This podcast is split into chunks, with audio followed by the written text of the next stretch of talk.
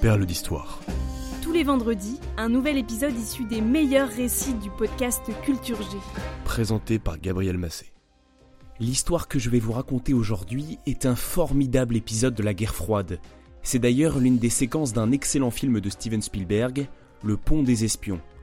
J'en utiliserai quelques extraits pour vous immerger encore plus dans le récit d'aujourd'hui. Nous sommes le dimanche 1er mai 1960.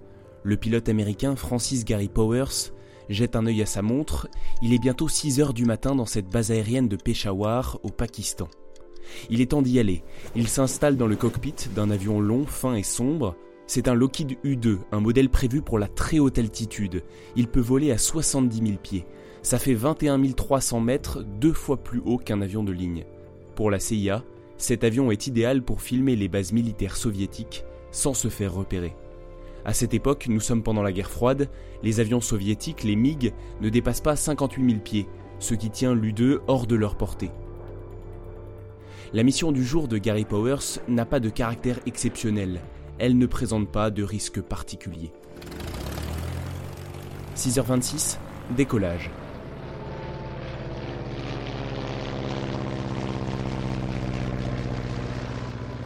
Powers fait cap sur la mer d'Aral, il passe au-dessus du cosmodrome de Baïkonour, d'où décollent les fusées soviétiques, il survole la chaîne de montagnes de l'Oural. Déjà 4 heures de vol. Soudain, un éclair illumine le cockpit et le ciel. Ce sont des missiles sol-air. L'avion est touché, il perd de la puissance.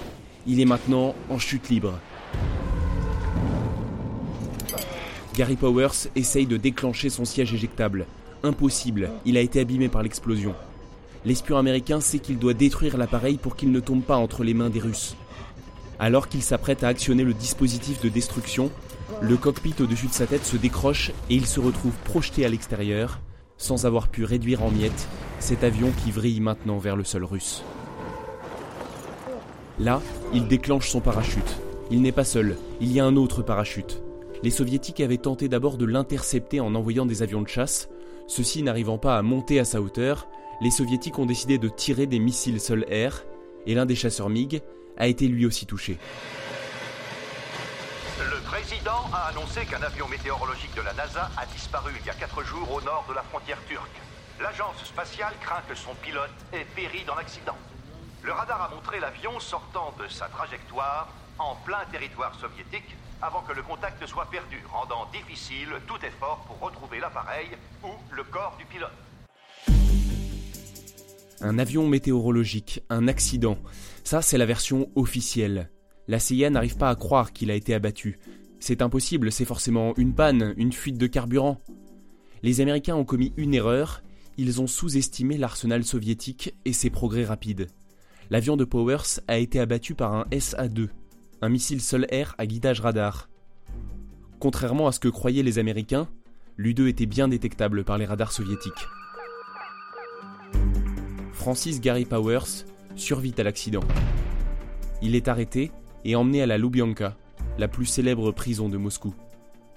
L'avion U-2, jusqu'alors top secret, est exhibé devant les médias.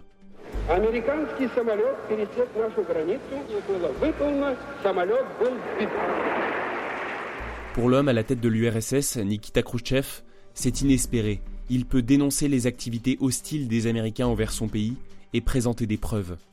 Le 7 mai, devant le Soviet suprême, il s'exclame Nous avons des morceaux de l'avion, nous avons le pilote, il est vivant, il est à Moscou.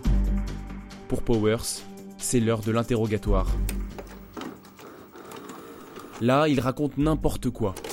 Il parle, dit un peu de vérité pour que ça passe, et beaucoup de mensonges pour donner du fil à retordre au KGB, les services secrets soviétiques. Combien de vols avez-vous fait au-dessus de l'URSS lui demande-t-on. Un seul, c'était le premier. Powers ment, cela faisait 4 ans que l'U2 espionnait et filmait le monde entier avec ses caméras optiques exceptionnelles.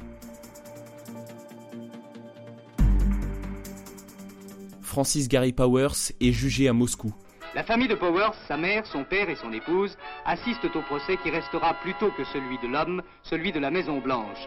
Et le procureur n'ayant pas requis le maximum, Powers est condamné à 10 ans de privation de liberté. En février 1962, après 17 mois de captivité, il est échangé au pont de Glienicke à Berlin contre l'espion du KGB William Fischer. Enfin, Powers peut rentrer à la maison. Je suis chez moi. La seule victime de cette histoire, c'est l'avion furtif U-2. Il était devenu trop dangereux de l'envoyer de nouveau en mission sur le territoire soviétique. Il a donc fallu le remplacer. Après un travail acharné, les équipes de Lockheed ont réussi à mettre au point le SR-71, le Blackbird, l'avion de tous les records. Un appareil de haute altitude, quasi indétectable, et atteignant une vitesse égale à trois fois celle du son. Un avion que les fans de Marvel et du personnage Iron Man connaissent bien. Voyons jusqu'où peut aller ce truc. C'est quoi le record du SR-71 Le record d'altitude de vol avec des ailes fixes, c'est de 85 000 pieds.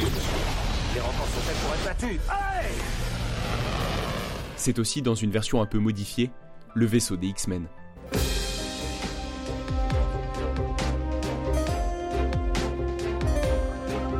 Merci d'avoir écouté ce podcast de Perles d'Histoire.